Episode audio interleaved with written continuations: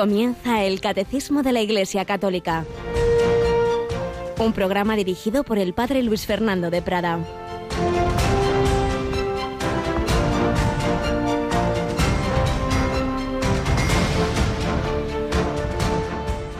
Se puso Jesús a recriminar a las ciudades donde había hecho la mayor parte de sus milagros porque no se habían convertido. Ay de ti, Corozaín, ay de ti, Bethsaida, si en Tiro y en Sidón se hubieran hecho los milagros que en vosotras, hace tiempo que se habrían convertido cubiertas de sayal y ceniza. Pues os digo que el día del juicio les será más llevadero a Tiro y a Sidón que a vosotras. Alabados sean Jesús, María y José. Muy buenos días, muy querida familia de Radio María, en este martes 13 de julio, memoria de San Enrique, rey y emperador alemán, ejemplo de santidad en la vida seglar. Él sí que se convirtió, él sí que buscó ante todo la santidad. Todos nosotros tenemos que dar cuenta de nuestra vida y de lo que hemos recibido. Si esas ciudades habían visto tantas obras, milagros, palabras de Jesús y muchos de ellos no se habían convertido, Jesús les dice, oye, al que a mucho se le da, mucho se le pide y cuántas obras y cuántos regalos no habremos recibido nosotros del Señor. Y eso está dando su fruto, lo estamos acogiendo, nos lleva a la conversión. Y sí, sí, somos libres, pero libertad implica también responsabilidad. Tendremos que dar cuenta, y no en un sentido, como ya explicamos en su día al hablar de, de las realidades del más allá, no en un sentido, digamos, jurídico, vengativo en absoluto, es en un sentido ontológico, es decir, es nuestro propio ser el que lleva las consecuencias de lo que hacemos. Si no hago caso a lo que me manda el médico y vuelvo a verlo y el médico me, me dice, pero hombre, pero, pero está usted mal, no es que el médico me castigue poniéndome mal, es que he sido yo el que al no hacer caso a lo que me ha dicho me he puesto peor. Pues hagamos caso al Señor, fiémonos de Él, acojamos todos sus regalos, todas sus palabras, todos esos dones, especialmente los dones que nos ofrecen los sacramentos y de una manera muy particular el sacramento de los sacramentos, la Eucaristía, grandes regalos que nos hace el Señor, como nos regala también a su madre. Todo tiempo es tiempo mariano, también es de tiempo veraniego, con fiestas señaladas como este viernes Nuestra Señora del Carmen. Rocío, buenos días. Muy buenos días, Padre. Pues sí, pues ahí tenemos esa fiesta. ¿Verdad? Estamos haciendo la novena después de la hora intermedia, doce y cuarto, pero este año vamos a tener algo que yo no recuerdo que hayamos hecho nunca. Vamos a rezar el rosario. ¿Sabes desde dónde? ¿Desde dónde? Desde el Monte Carmelo en Israel. ¿Qué te parece? El pues día muy del apropiado, Muy apropiado. El día del Carmen, este viernes a las 4 de la tarde, tres en Canarias, desde el Monte Carmelo tendremos la conexión, el rezo del Santo Rosario. Qué bonito el día de la Virgen del Carmen desde ese lugar donde empezó lo que esos, esos eremitas al principio, que luego se van uniendo en eh, que, que, oran, que tienen ese recuerdo de la Virgen, y es el origen de la orden del Carmelo. Los y las carmelitas se inspiraban de alguna manera en el gran profeta Elías, que ahí en ese monte pues tuvo un milagro también, y Dios hizo ahí un gran milagro, un signo de que Él era el Dios verdadero. Pues nosotros desde ahí eh, invocaremos al Señor por medio de la Santísima Virgen María. Bueno, pues seguimos adelante también conociendo los milagros de Dios en la vida de Santa Margarita María de Alacoque. Vamos a seguir recogiendo pinceladas de su autobiografía.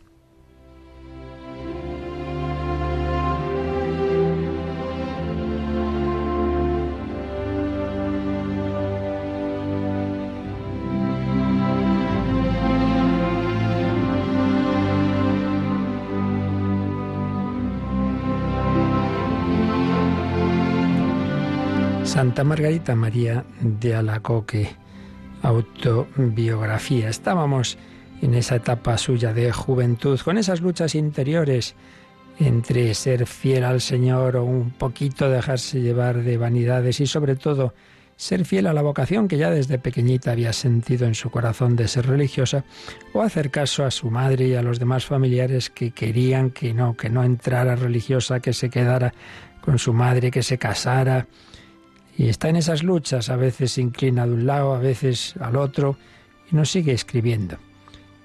estando determinada por la vida religiosa, el divino esposo de mi alma, temeroso de que me escapara aún de él, me pidió que consintiera, ya que yo era débil, en que se apoderase e hiciese dueño de mi libertad. No puse dificultad en dar el consentimiento, y desde entonces se apoderó tan fuertemente de mi libertad que no he gozado más de él en todo el resto de mi vida. Y tanto se introdujo en mi corazón desde este momento que comenzando a comprenderle, renové mi voto. Esto hay que entenderlo, no es que se quedara sin libertad, pero que le dijo al Señor, mira, mira, tú inúndame de tal manera que no pueda decirte que no. Y sí, el Señor le dio más gracias y renovó ese voto que había hecho de pequeñita, de perpetua castidad y de ser religiosa, pero como veremos a continuación, eso no quiere decir que ya mm, fuera una marioneta, no, no, seguía teniendo, todos la tendremos hasta el final de nuestra vida, esa capacidad libre de decir que sí o que no. Pero le dije que aun cuando me hubiese de costar mil vidas, no sería jamás otra cosa que monja. Y lo declaré resueltamente a la familia, suplicando se despidiera a todos los pretendientes, por ventajosos que me los presentaran. Bien clarito, lo quiso dejar, que dejaran de hacer esas, esos movimientos para buscarle ese futuro partido maravilloso que ellos querían, ese futuro marido. Iba a ser solo el Señor.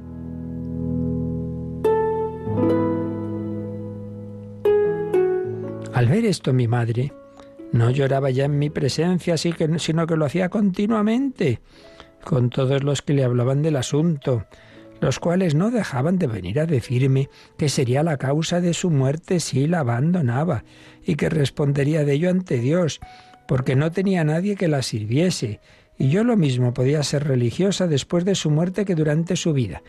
Anda que no, se dan casos de estos de chantajes emocionales. Ay, vas a matar a disgustos a tu madre, a tu padre, no lo vas a cuidar. Si se casa y se va a no sé qué lejano país, nadie dice nada. Pero como la hijita o el hijo quieran ser religiosos, sacerdotes, menudo se, se montan en estos tiempos en tantas ocasiones. Yo he conocido casos tremendos en que han llegado a decir preferiría que mi hija fuera una cualquiera por ahí antes que monja. Bueno, y luego a veces, a veces ocurre eso y bien que se pueden y se arrepienten después de ver tantos desastres en tantos jóvenes de aquello que un día dijeron. Uno de mis hermanos me quería mucho y puso todos sus esfuerzos para apartarme de mi propósito. Bueno, la quería mucho, pero malamente, ofreciéndome parte de su hacienda para colocarme mejor en el mundo. Hay que ver, ¿eh? Lo que hace el mundo con tal de apartar a alguien del seguimiento de Cristo. Pero a todo eso mi corazón se había hecho insensible como una roca. Sin embargo, aún tuve que permanecer en el mundo tres años en medio de todas estas luchas. Desde luego está claro que era la gracia de Dios, porque Margarita por sí misma, pues ya lo hemos ido viendo en días anteriores, era más bien débil, y sin embargo, esa gracia de Dios en medio de esas batallas con la madre, con los familiares, con el hermano, pues ahí se mantuvo bastantes años fiel a su vocación. Siguiente intento, bueno, ya que se mete monja, pero que se metan unas que nosotros conocemos más. La quieren llevar a las Ursulinas de Mahón. Me enviaron a casa de uno de mis tíos, que tenía una hija religiosa la cual, sabiendo que yo quería serlo, no escatimó nada para tenerme con ella. Pero no sintiendo yo inclinación a la vida de las Ursulinas, le decía, considera que si entro en tu convento, será solo por amor a ti, y yo quiero ir a uno donde no haya parientes ni conocidos, para ser religiosa por amor de mi Dios.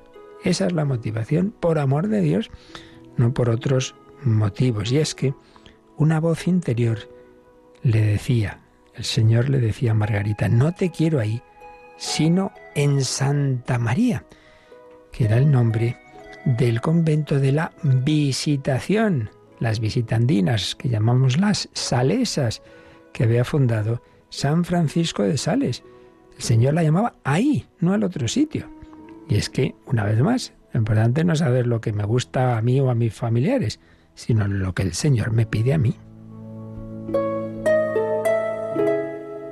Pero no le permitían ir a ver a esta, este convento de visitandinas. Se me decían cosas capaces de desanimar a los espíritus más determinados, pero cuanto más hacían por separarme de ellas, más las amaba, y sentía crecer mi deseo de entrar en aquel convento, a causa de este nombre tan amable de Santa María, el cual me hacía saber que allí estaba lo que yo buscaba. Y mirando una vez un cuadro del gran San Francisco de Sales, me pareció que me dirigía una mirada tan paternalmente amorosa, llamándome su hija, que ya solo lo contemplaba como a mi buen padre. Pero no me atrevía a decir nada de todo esto, y no sabía cómo desprenderme de mi prima y de toda su comunidad, que me demostraba tanta amistad que ya no me podía defender de ellas. Como veis, pues la querían apartar de su camino, algunos en un plan más mundano, otros incluso en plan religioso, sí, sí, pero métete aquí, que tiene que ser donde Dios quiera, que no vayamos contra los planes de Dios. Pues así lo pedimos cada uno de nosotros, que busquemos, Señor, ¿qué quieres que haga en mi vida?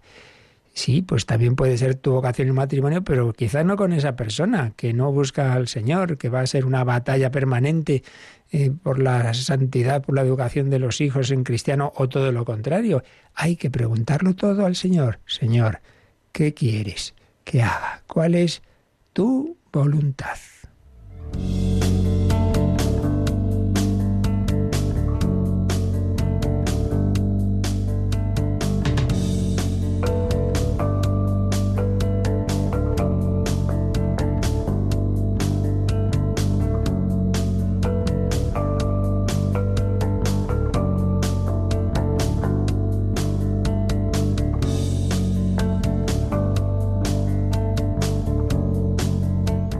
Por supuesto el Señor puede responder en cualquier momento, de cualquier forma, pero ciertamente el cauce privilegiado de comunicación de Dios con los hombres es la liturgia de la que estamos hablando en esta segunda parte del catecismo y dentro de ella estamos en la primera sección que nos da los fundamentos clave de lo que es la liturgia.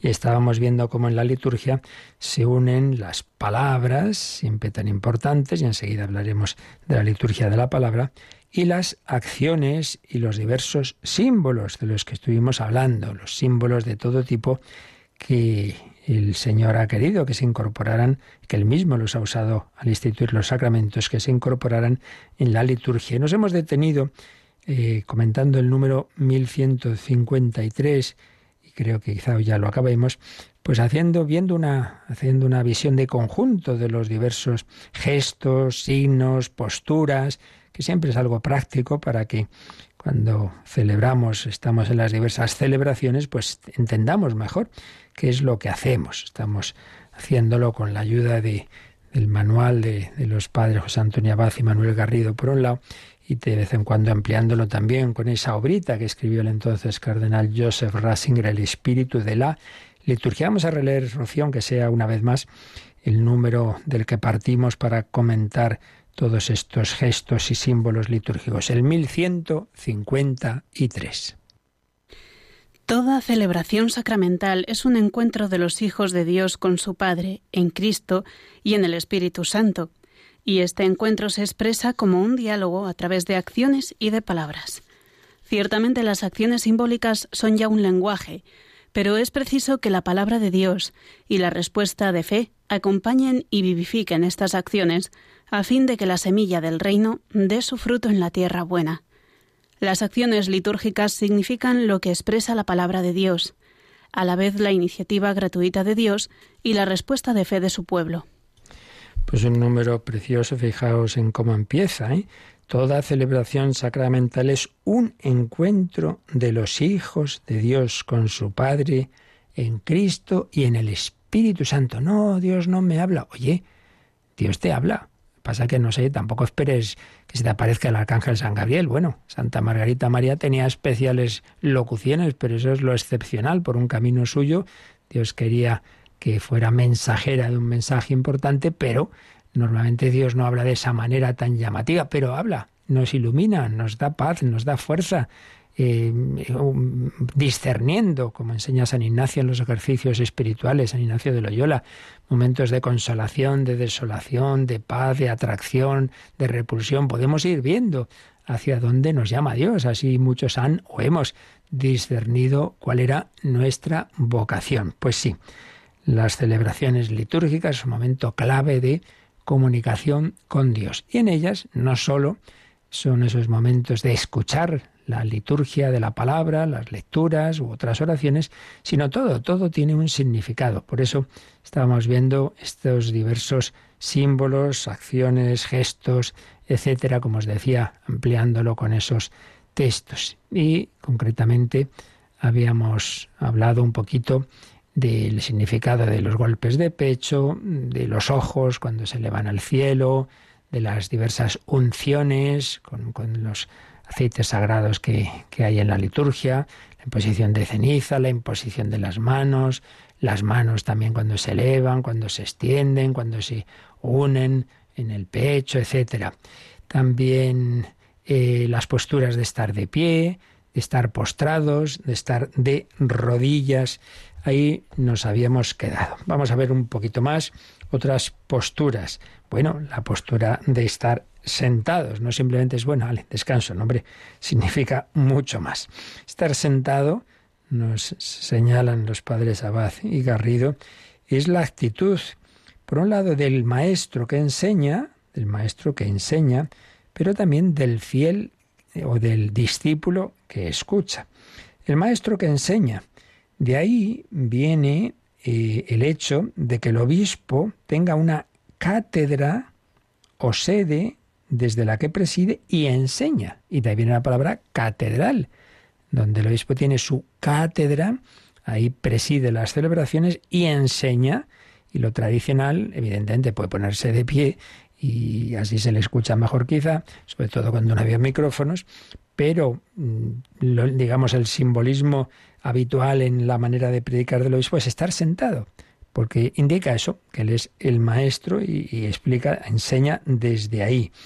Y en los fieles, esta actitud litúrgica que la encontramos ya en textos del, del Nuevo Testamento, como en los Hechos de los Apóstoles 29 o 1 Corintios 14, 30, pues nos, podemos acordarnos también de cómo Jesucristo estaba sentado delante de los doctores de la ley cuando se quedó allí de niño, con 12 años, recordemos, Lucas 2.46, pero también una escena preciosa de María de Betania. ¿Cómo estaba cuando Jesús le estaba hablando y Marta estaba ahí nerviosa preparando la comida? Pues María de Betania estaba sentada escuchando al Señor. Pues esa es la actitud. Estoy sentado no para distraerme y, descansar, sino para escuchar atentamente, para, para ver, a ver qué me quiere decir el Señor. Escuchar. Pues bien, como bien sabemos, en la liturgia está indicado que los fieles se sienten durante las lecturas, a excepción del Evangelio, porque así destacamos la especial importancia del Evangelio. Ahí todo el que puede, pues se pone de pie pero en las otras lecturas estamos sentados, en los cantos meditativos, en la homilía, estamos sentados como María de Betania, el discípulo que escucha lo que Dios le dice. Está sentado, puede estar sentado el obispo como signo de autoridad magisterial y en cambio el que escucha como discípulo para acoger eso que, está siendo explicado. Vamos a, a ampliarlo un poquito con la sabiduría de Joseph Ratzinger.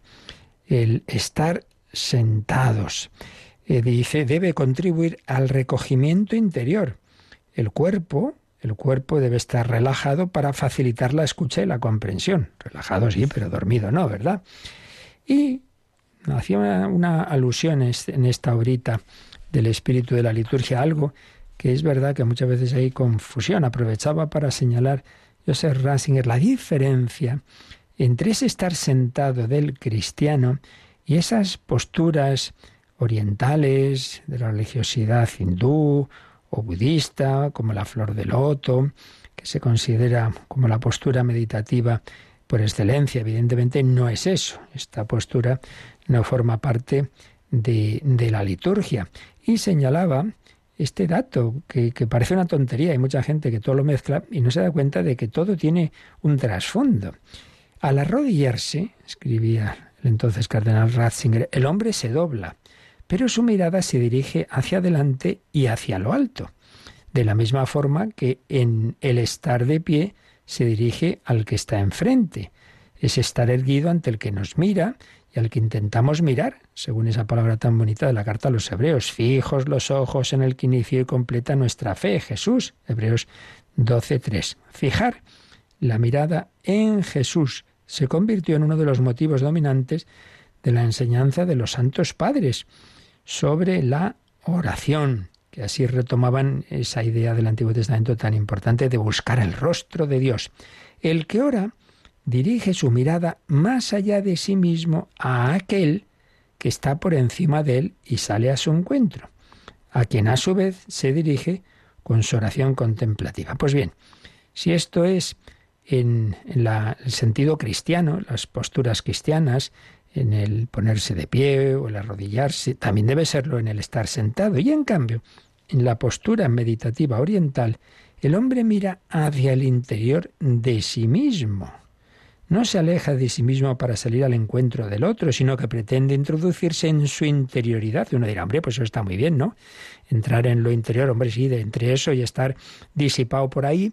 Y habla San Agustín de, de la importancia de estar, de buscar a Dios dentro de uno. Sí, sí, sí, pero es que el trasfondo en esas espiritualidades no es ahí yo buscar a un Dios personal, sino entrar en ese todo, en esa nada, en, en un no se sabe muy bien qué, impersonal. Indudablemente, la tradición cristiana también conoce a ese Dios que es más íntimo a nosotros que nosotros mismos, dice San Agustín. Pero para buscar, repito, al Dios personal, al Dios personal. Sí, hay cosas naturalmente que podemos aprender de, Asia, el tener un espíritu más contemplativo, más meditativo, de más silencio, pero es evidente, concluía este párrafo, ese Rasinger, la diferencia entre la concepción personal y la concepción impersonal de Dios. Y desde esta perspectiva, las posturas cristianas, como más específicas, son arrodillarse y estar de pie, y en ellas expresamos que buscamos el rostro de Dios, miramos el rostro de Dios, la mirada de Jesucristo. Y cuando estamos sentados, pues no es para mirarme a mí mismo, sino para que esa palabra del Señor yo la acoja mejor. ¿Veis? Parece una tontería, pero como veis, todo tiene su, su trasfondo. En cualquier caso, una postura para asumir, asimilar mejor con atención esa palabra, no para relajarme en el mal sentido de la palabra, sino en el bueno, de que yo aquí estando tranquilo, pues atienda más lo que el Señor me quiere decir. Luego hablamos de la inclinación. Eh, la inclinación, que es una actitud cultual conocida en todas las liturgias. Hay dos clases de inclinación, una más sencilla que es solo de cabeza y otra ya más profunda de cuerpo. El sacerdote, la inclinación de la cabeza la hacemos cuando mencionamos en las oraciones el nombre de Jesucristo, de la Virgen, también del Santo del Día. Una pequeña inclinación, pues muchas veces quizá ni, ni os deis cuenta, pero sí, la, la debemos hacer. Y en cambio, la inclinación ya más profunda se hace al altar, se hace al altar, si cuando se llega a empezar a celebrar la misa, si está, si está ahí el sagrario, entonces se hace genuflexión, pero si no, se hace una inclinación al altar. Y luego durante la misa, aunque esté el sagrario, pero cuando durante la misa el sacerdote, los, los que ayudan a misa, etcétera, los que van a leer, etcétera, se van moviendo, no se hace la, genuflexión, porque en ese momento nos centramos en la celebración, eh, como si dejamos un momento de lado que ahí está el sagrario. Y de hecho, pues en esos casos incluso sería mejor que hubiera una capilla del Santísimo separada, ¿verdad? Pero si está ahí, pues ya no se hace la genuflexión cuando uno se mueve durante la misa en la que participa. Fuera de la misa siempre, cuando se pasa ante el sagrario se hace se debe hacer genuflexión. Pero si no se hace inclinación, una inclinación del cuerpo que se hace al altar. Pero también, también, y esto muchas veces no se hace, yo diría que la mayoría, en el credo, de los domingos, sea el más corto, el símbolo apostólico, sea el más largo de Nicea Constantinopla, en las palabras en que se, estamos profesando nuestra fe en la encarnación, se encarnó de María la Virgen y se hizo hombre, debemos todos inclinarnos, hacer una inclinación no de cabeza, sino todo nuestro. No hace falta que le des con la cabeza al delante, ya se entiende, una pequeña inclinación, pero hay que inclinarse, como una señal de, gran veneración al misterio central. Dios se ha hecho hombre, qué maravilla. Y eso sí, hay dos días en que no solo nos inclinamos, sino que nos arrodillamos en ese momento del credo. ¿Cuándo? Pues el, el día de Navidad, el 25 de diciembre, con su víspera ya del 24, y el día, pues lógico, de la encarnación, anunciación, el 25 de marzo. Ahí, cuando llegamos a que se hizo hombre, nos paramos un momentito y nos arrodillamos, porque es fundamental, ese, eh, bueno, es el centro de nuestra fe. El cristiano es el que cree que Dios se ha hecho hombre. Dios se ha hecho hombre. Signo de veneración, signo de respeto, signo de humildad, de humildad. También el diácono, cuando va a proclamar el Evangelio, pide la bendición al sacerdote que preside la Santa Misa o al obispo, en su caso. Y luego, bueno, ya habíamos hablado del arrodillarse, de la genuflexión, pero aquí lo mencionamos en cuanto que surge también como una variante más profunda, digamos, de la inclinación en Occidente. En Oriente son más de la inclinación profunda. Y el sacerdote, si no está impedido porque ya tenga mal sus piernas, pues durante la misa hace genuflexión en tres momentos. En tres momentos. ¿Cuáles, cuáles son? Bueno, por supuesto, como os decía, al llegar al altar si está ahí el sagrario y al acabar la misa. Durante no. Pero también la hace al Señor presente en el altar después de consagrar el pan, después de la elevación de la Sagrada Hostia, entonces se arrodilla, si puede, repito, y si no, pues hace una inclinación profunda. Y luego lo mismo después de la elevación del cáliz, pues otra genuflexión. Y finalmente, antes de comulgar, también eh, antes de recomulgar el mismo, pues hace una genuflexión ante el Señor. Por tanto, es como una profundización de esa, de, de esa inclinación profunda o, ya digo que también existe la otra de cabeza, inclinarse. Y añadamos, de nuevo acudiendo a la obra de Joseph Ratzinger, El espíritu de la liturgia, que en el canon romano canon romano, la plegaria eucarística primera, comienza con estas palabras latinas, súplices, súplices. Literalmente significa profundamente inclinados, profundamente inclinados. Aquí el gesto corporal y el acontecimiento espiritual van inseparablemente unidos.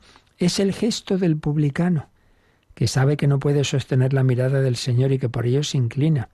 Pero esta oración pide que nuestro sacrificio llegue ante el rostro de Dios, ante su presencia.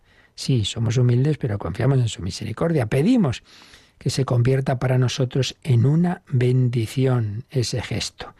Desde lo profundo de nuestra insuficiencia, imploramos a Dios para que Él nos levante, para que nos haga capaces de mirarlo, para que nos haga dignos de su mirada. Súplices, profundamente inclinados, es la expresión corporal de lo que la escritura y concretamente San Pablo en el famoso himno de Filipenses 2 dice del Hijo de Dios hecho hombre, se humilló a sí mismo, se humilló. La humildad, Dios es humilde, madre mía. Pero si es todopoderoso, sí, sí, sí. Pero eso no quita lo otro. La humildad, Dios hecho carne, no dice, ale, yo soy aquí el emperador del mundo nace en un pesebre en una cruz. Esto desconcertó y sigue desconcertándonos, claro. Fijémonos en que los filósofos griegos que trataron de muchas virtudes, sin embargo, la humildad no les parecía una virtud, les parecía una actitud servil. El cristianismo trae una inversión de valores. La humildad, adecuación al ser de las cosas, correspondencia a la verdad del hombre, a la verdad del hombre. Y señalaba es Ratzinger que San Agustín construyó su cristología sobre ese concepto de la humildad. remontándose a la sabiduría de los antiguos, a la sabiduría del mundo greco-romano, según la cual la ibris, la soberbia que se glorifica a sí misma, es el pecado por excelencia, lo cual es lo que vemos en el pecado de Adán. La soberbia, la falsedad del ser, en la que el hombre se convierte en Dios, se supera por la humildad de Dios que se hace siervo a sí mismo, que se inclina Él ante nosotros. Quien quiera acercarse a Dios tiene que mirar a lo alto, es lo esencial, pero también tiene que aprender a inclinarse, porque Dios mismo se ha inclinado en el gesto del amor humilde, en el lavatorio de los pies, se arrodilla ante nosotros. Por eso San Pedro el hombre dice, pero, pero ¿qué es esto, Señor? Lavarme los pies tú a mí. Venga, hazme caso. El Señor también se inclina ante nosotros, nos ofrece su salvación, su redención. No vamos a dejarnos lavar. Dios se humilla ante mí y yo Aquí estoy yo, yo no me arrodillo nunca, pero hombre, inclinarse delante de Dios, eso es para siempre, no, no, no pensemos, ah, el hombre de hoy, mira, el hombre de hoy, pues que aprenda a ser humilde. El inclinarse ante Dios nunca está desfasado, es lo que corresponde a la verdad de nuestro ser, y si lo hemos olvidado, tendremos que recordárselo. Pues pidamos al Señor esa humildad, adoremos al Señor, al nombre de Jesús, toda rodilla se doble en el cielo en la tierra, en el abismo. Inclinación, postración, genuflexión indican esa actitud de, respeto, de adoración, que en nuestro caso va unida a la confianza, porque no es el Dios, el, amo del calabozo que ahí nos tiene dominados, es un Dios amor que se ha inclinado el primero ante nosotros.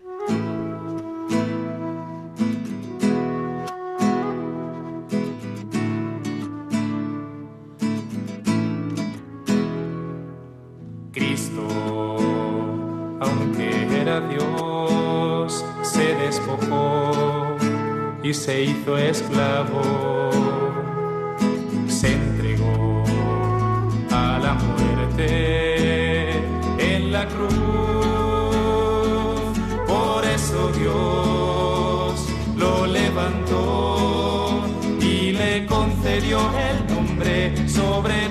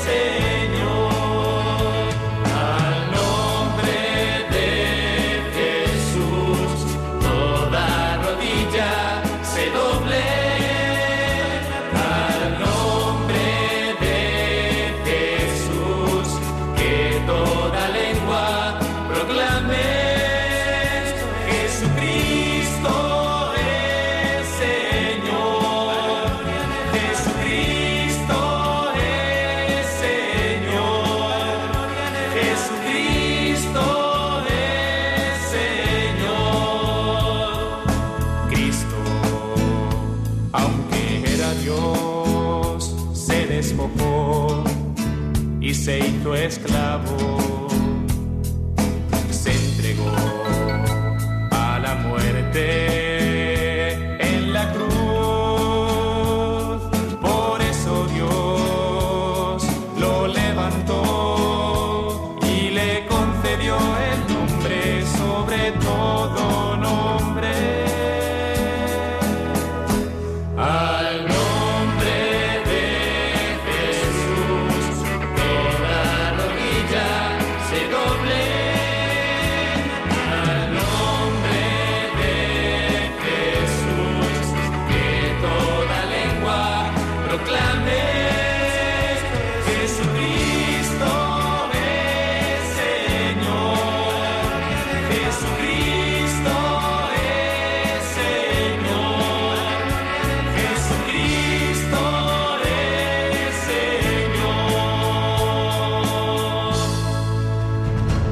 Descubre la fe de la Iglesia a través del Catecismo de 8 a 9 de la mañana, de 7 a 8 en Canarias, en Radio María.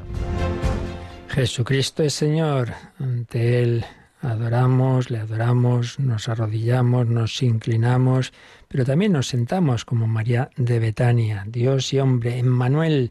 Hemos hablado ya de la postración, pero recordemos que aparece en la Escritura como una actitud de oración en distintos pasajes del Antiguo y del Nuevo Testamento y que en la liturgia actual es más bien excepcional, es decir, estar totalmente postrados en el suelo. Cuando lo hacemos, recordemos en el inicio de la solemne liturgia del Viernes Santo, el que la preside se, se postra antes de comenzar en, el suelo, ante ese misterio de la muerte del Hijo de Dios, pero también en las ordenaciones, ordenación sacerdotal o de diáconos, los que van a ser ordenados están durante las letanías de los santos postrados también en el suelo, igualmente las, las vírgenes cuando van a ser consagradas, los abades, etcétera.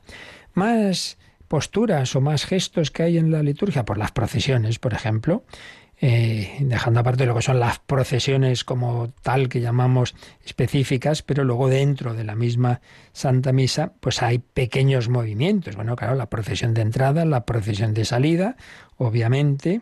También si, si el, que, el que va a leer el Evangelio, pues el diácono, pues se mueve, de, se dirige al que preside y recibe la bendición y luego de una manera, cuando es de manera solemne, y se dirige al, al ambón con los ministros que llevan los ciriales, que llevan el incienso, etcétera.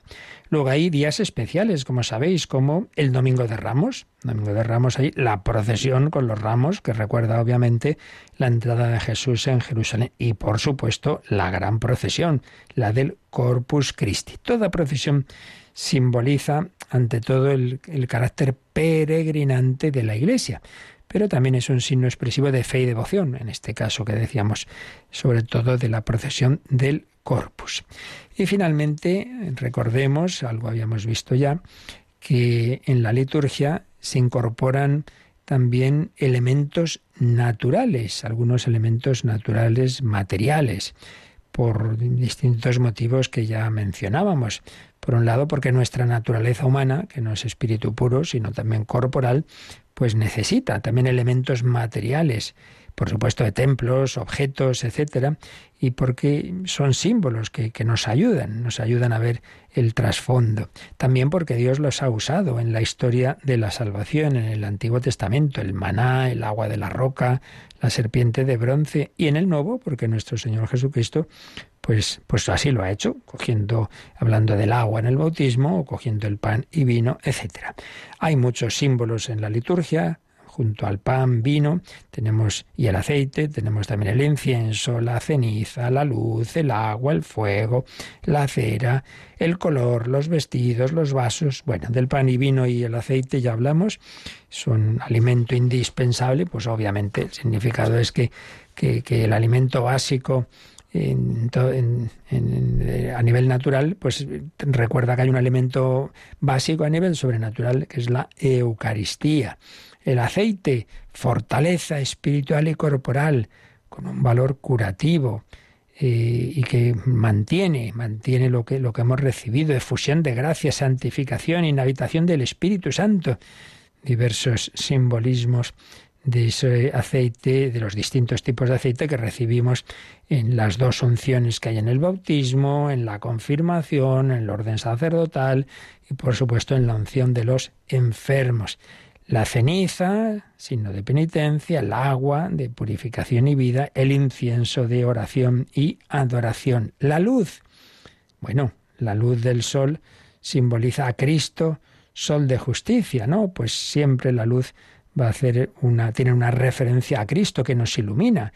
El cirio pascual, signo de Cristo resucitado, luz del mundo, luz del mundo.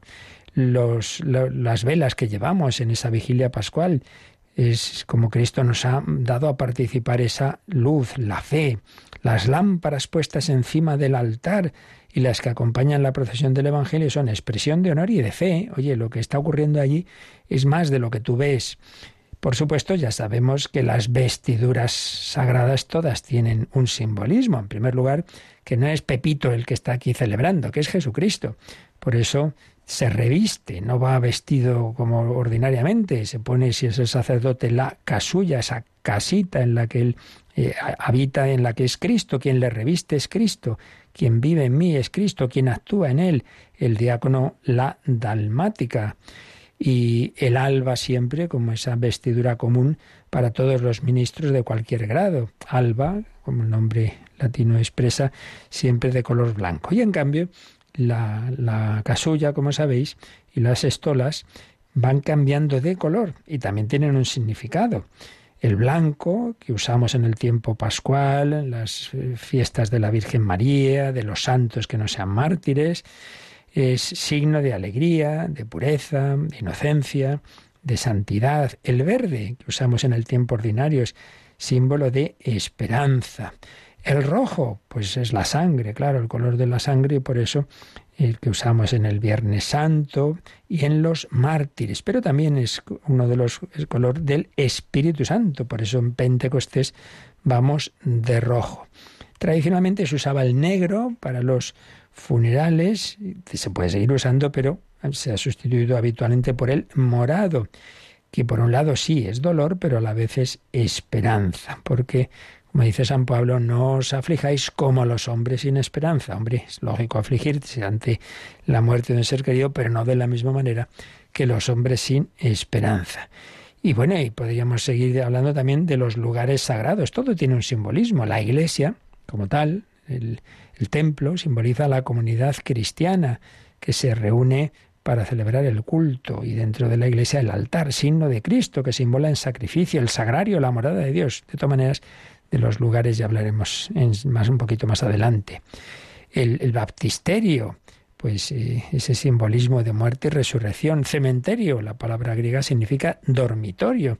El cristianismo dejó de usar la palabra necrópolis, ciudad de los muertos, para usar esta otra mucho más bonita, eh, dormitorio, porque nosotros creemos que los muertos van a despertar del sueño, Cristo los va a despertar en su resurrección. Bueno, como veis, una mirada así rápida de, conjunto, que en los programas que tenemos de liturgia todas estas cosas se explican más a fondo, pero bueno, aquí creo que nos venía bien mm, hacer esa, esa rápida mirada, esa visión de conjunto, en, al comentar un poquito pues, pues la gran riqueza de los signos que hay presentes en la liturgia. Y con esto terminamos, nos hemos detenido mucho en este número 1153. Vamos a empezar un poquito, Rocío, el siguiente número, el 1154. La liturgia de la palabra es parte integrante de las celebraciones sacramentales. Para nutrir la fe de los fieles, los signos de la palabra de Dios deben ser puestos de relieve. El libro de la palabra, leccionario o evangeliario, su veneración, procesión, incienso, luz, el lugar de su anuncio, el ambón, su lectura audible e inteligible, la homilía del ministro, la cual prolonga su proclamación, y las respuestas de la Asamblea, aclamaciones, salmos de meditación, letanías, confesión de fe. Bueno, pues ya vimos que Dios nuestro Señor en su revelación se ha revelado con obras y palabras. Obras, por ejemplo, lo que mencionábamos antes, ¿no? Pues todo lo que ocurre en el Éxodo, todas esas acciones de Dios, esos milagros de Dios para sacar a su pueblo, el maná, la acción en el Mar Rojo, obras. Pero ante todo esas obras tienen sentido porque Dios las explica, porque Dios anuncia, porque Dios va dando el sentido. Bueno, pues eso es lo que ocurre en la liturgia. Hay gestos, hay símbolos, hay acciones, de todo eso es lo que hemos estado hablando en estos últimos días, pero es muy importante, obviamente, la palabra, porque si no, uno diría, bueno, ¿y todo esto qué significa? Se quedaría muchas veces ahí a dos velas, nunca mejor dicho. No, no, Dios explica, Dios habla. Y por eso en toda acción litúrgica es fundamental la parte de la palabra de Dios, en unos casos más que en otros. Evidentemente en la Santa Misa y sobre todo en la Dominical es donde tiene un, papel especialmente relevante especialmente relevante la liturgia de la palabra. Pero aunque sea una pequeña frase, eh, en toda, en todo sacramento hay algo, hay algo de palabra, de palabra de Dios. Pues esto es lo que aquí se nos recuerda, así en conjunto. Luego ya, cuando vayamos viendo cada sacramento, pues esto ya lo detallaremos. pero ya de momento aquí se nos han dado unas, unas claves en este número de resumen tan apretado, pero muy interesante. En primer lugar, primera afirmación, que esta liturgia de la palabra es parte integrante de las celebraciones sacramentales, parte integrante. No la dejemos nunca y procuremos vivirla bien. No es eso, bueno, yo llego a misa a la mitad, porque lo importante es a partir del ofertorio. Hombre, es un banquete con dos platos y unos aperitivos y unas y unos postres, pero el primer plato es la liturgia de la palabra, no, no, no puedes prescindir de la liturgia de la palabra parte integrante de las celebraciones sacramentales. Para nutrir la fe de los fieles, la palabra tiene unos signos también, signos de la palabra de Dios que deben ser puestos de relieve. Y nos ha recordado este número, pues esos signos. ¿Cuáles son? Bueno, en primer lugar, el libro, no, no sé, en la Santa Misa, hombre, salvo unas circunstancias excepcionales que se puedan dar, yo que sé, una, una peregrinación, una excursión en que resulta que no tienes ahí el libro, bueno, pues, pues coge el librito pequeñito, coge lo que sea, pero, pero lo, suyo en una celebración es tener el leccionario, el libro bueno, que además está editado pues de una manera, pues, en fin, que no es cualquier cosa. El libro de la palabra en sí mismo ya es un signo. Y a su vez, eh, se puede distinguir el leccionario, donde vienen todas las lecturas, y el evangeliario, donde solo están los evangelios.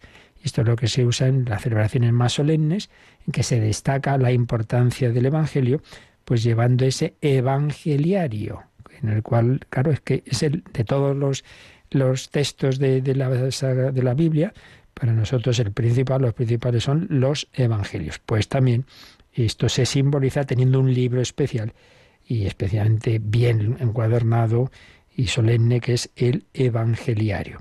Pero en torno a estos libros y a esta liturgia de la palabra hay varios signos, que aquí nos ha recordado este número, eh, que son procesión, incienso y luz. Procesión, porque cuando esto lo hacemos de una manera más solemne, ese libro del, del, Evangelio se deja en el altar al empezar la misa y cuando llega el momento de proclamar el Evangelio, el diácono si no hubiera diácono, el sacerdote concelebrante se dirige al obispo o a quien presida, le pide la bendición, si es el diácono por lo menos, o si es obispo el que preside, se dirige al, al, altar, coge ese evangeliario y lo lleva en procesión a Dambón. Y entonces le acompañan los ministros con, con velas, uno a cada lado, y el incienso. Y cuando ya se ha dicho el Señor esté con vosotros, está en lectura del Santo Evangelio, entonces antes de leerlo se inciensa ese libro, pues un signo de, oye, que, especial atención, atención, atención, que ahora es directamente, todo es la Biblia es palabra de Dios, pero aquí directamente del Dios hecho hombre, Jesús, en su, en su vida el Evangelio. Procesión, incienso y luz. Y no se hace desde cualquier sitio, no, se lee desde un lugar especial que es el ambón Ahí es donde se lee la palabra de Dios. Y bueno, si estas las cosas se hacen como Dios manda, dice lectura audible e inteligible. Lee uno cualquiera ahí que, que, está leyendo sin, sin, enterarse de lo que lee. Me cambia el sentido, eh, o es un niño que el pobre lee muy mal, o madre mía, hombre, no, por Dios, hay que, hay que intentar que quien lea, yo siempre cuando estaba en digo, por favor, prepararlo antes, no te fíes, que pueden salirte palabras muy raras. Y entonces va y nos sale ese eh, hijo del rey del rey Saúl y, van, y, nos leen Jonathan. Pero ¿cómo que Jonathan? No me, me hables en inglés. Jonathan, Jonathan, mírate las lecturas antes. Lectura audible e inteligible. La humildad del ministro. Ay, Dios mío, de esto también habría que mucho que decir porque tantas veces, en fin, no son precisamente maravillas.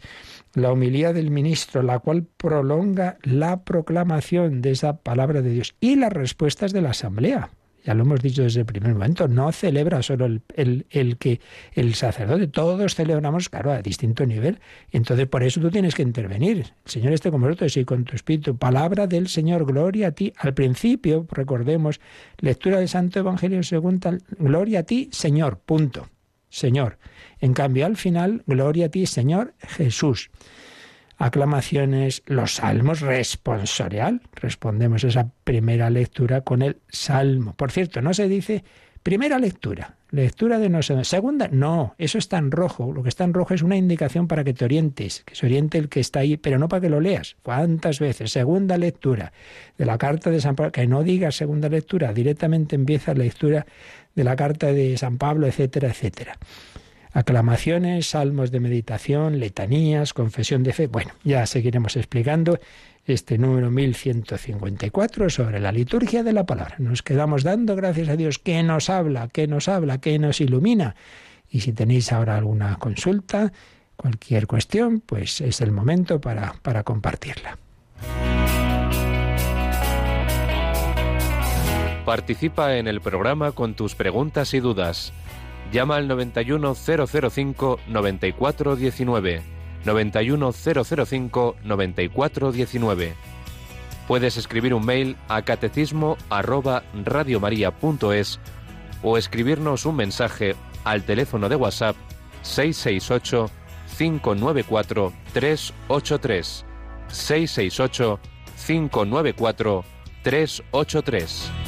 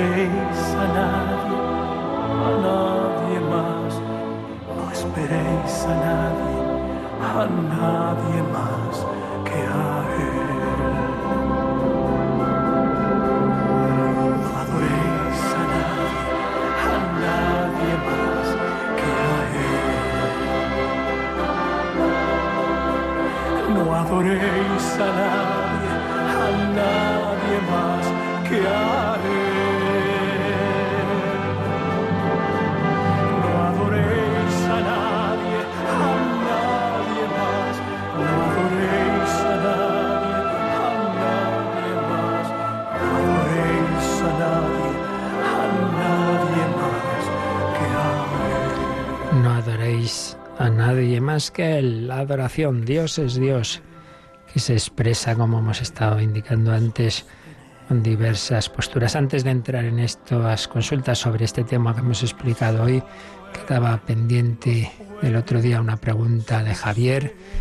Eh, ¿Puede hablar de la resurrección de las personas y si hay resurrección de los animales? Hombre, la resurrección de las personas ya hablamos muy a fondo, muy a fondo cuando llegó ese punto en el credo. Por eso digo lo de siempre. Eh, te aconsejo que busques en el podcast de Radio María, está lo explicado lo de que hemos hablado cada día, eh, cuando hablamos de eso, ¿no? Así en dos palabras, simplemente es decir que por un lado hay algo en el hombre que nunca muere, el alma, el espíritu, por eso toda religión y muchas filosofías siempre han creído en la inmortalidad del alma, pero lo específico del cristianismo es que también nuestro cuerpo resucitará resucitará eh, al final de los tiempos. Eso está anticipado en la, en la Virgen María, claro, y en primer lugar nuestro Señor, claro, como es natural, pero en nosotros será al final de la historia. Y en cuanto a los animales, no tenemos ningún dato. Primero, no tienen alma espiritual, entonces sería un milagro. ¿Que Dios puede hacerlo? Puede hacerlo puede hacerlo. Se habla de cielos nuevos y tierra nueva, pero si digo lo de siempre. nosotros podemos responder lo que Dios ha dicho. De lo que no ha dicho, podemos hacer hipótesis, pero mm, solo sabemos que vamos a resucitar los seres humanos, participando de la resurrección de Cristo, aquel que haya vivido y muerto unido a Él, pero también es una resurrección universal de todos los hombres, pero de los demás seres, pues no, tenemos datos para decirlo. Tampoco puedo decir, no, no, no, imposible. Tampoco está dicho que no, pero en principio no está, desde luego. Y ya lo siento, porque a todos nos gustaría tener ahí a mi perrito, y, pero, pero eso no consta en ningún sitio. Y de lo que hemos estado hablando hoy, Rocío, tenemos, tenemos mensajes, tenemos preguntas. Sí, tenemos en primer lugar este audio de WhatsApp que vamos a ponerlo de Aurora, de Madrid. Muy bien. Una duda. Cuando alguien sale a leer, la inclinación tiene que ser hacia el presbítero para, pedir permiso para la lectura o hacia el sagrario. Muchas gracias. Pues eh, ni al presbítero ni al sagrario, al altar, porque ya decía que, que, durante la Santa Misa el, centro es, es, es el altar, ¿no? Eh, hombre, si uno pasa, si uno pasara, resultara que tuviera que cruzar de manera que pasa ante el sagrario, lo que pasa es que normalmente están en línea el altar y el sagrario, por tanto sería, sería, podríamos decir que a los dos a la vez, ¿no? Pero si no, es al, al altar. Al presbítero es solo el diácono que pide la bendición. Pero, pero no se pide, no es pedir permiso, no, no, no, no. Es él pide la bendición y luego el que lee, pues hace ese gesto de veneración a Cristo simbolizado en el altar en el altar. ¿De acuerdo? Porque ya digo, durante la misa, eh, en ese momento no nos fijamos en el sagrario, nos fijamos en esa otra presencia del altar. Muy bien, muy buena pregunta. ¿Qué más? Bueno, ha cundido el pánico entre los oyentes y han entrado muchas llamadas con el tema de que no hay que decir primera lectura, salmo, ni todas estas indicaciones que están en rojo. Y algunos piden confirmación de que lo han entendido bien. Pues sí, se han entendido perfectamente bien. Y ya sé que se hace mal casi siempre. Vamos a hacer. Eh, entendámonos, tampoco pasa nada, ¿eh? O sea, que eso no es una herejía, no, se, no pierde valor, ya lo sé. O sea, que tampoco hagamos de esto un mundo, pero yo explico cómo son las cosas. Y ciertamente lo que en, el, en, los libros litúrgicos está en rojo, de ahí viene la palabra rúbrica, porque rojo en latín se dice rubrum, eran, eran y son indicaciones orientativas para que uno sepa, oye, que estás, tú tienes que hacer la segunda. Entonces buscas el libro, ah, sí, sí, aquí pone segunda, pero no lo leo. No digo segunda lectura. Ya sé que se hace mal, pero bueno, que tampoco es una tragedia, ¿eh? Pero bueno, los que estéis en, en, en grupos litúrgicos y tal, pues siempre sí intentarlo hacer bien, claro, evidentemente. ¿Qué más? Más preguntas. Eh, una oyente escribe al WhatsApp preguntando si está bien, mientras está haciendo la lectura, cualquier laico que vaya a hacer la lectura en misa, si está bien levantar la mirada hacia los fieles de vez en cuando. Sí, sí, está bien, claro que está bien. Pero bueno, eso ya es un tema muy personal, eso no está puesto en ninguna norma, no pretendamos tampoco que todo esté indicado. ¿eh? Está bien porque es una manera de indicar que eso es un diálogo. No es yo aquí estoy leyendo no se sabe para quién, sino que esto es para ti. Muy bien, muy bien. ¿Qué más? Y una última pregunta de hoy nos llega desde Córdoba. Conchita pregunta si los sacerdotes no pueden o deben indicar en la celebración de la Eucaristía que durante la consagración tenemos que estar arrodillados todos los que podamos. Bueno, por poder, claro que pueden. Pero este tipo de preguntas ya siempre digo que es que eso, yo aquí expongo lo que es la doctrina, lo que son las indicaciones, pero lo que tiene que hacer cada sacerdote en cada lugar que es distinto, y eso no soy quien para decirlo. Poder, claro que pueden. De eso y todas las demás posturas. Claro, lo suyo sería siempre, pues lo que estoy diciendo, unas catequesis litúrgicas, explicar las cosas para hacerlas bien. Ahora, ya cada uno en su prudencia verá qué es más conveniente o menos en cada caso. Eso ya poder pueden. Y que siempre es bueno esto que aquí hacemos, de explicarle estas cosas para hacerlas unidos, evidentemente. Pero ya más de eso, eso ya cada uno en su parroquia es el que tiene que aplicar las cosas. Yo aquí doy las líneas generales. Muy bien, pues nada, pedimos al Señor ahora la bendición para todos. La bendición de Dios Todopoderoso, Padre, Hijo y Espíritu Santo, descienda sobre vosotros. Alabado sea Jesucristo.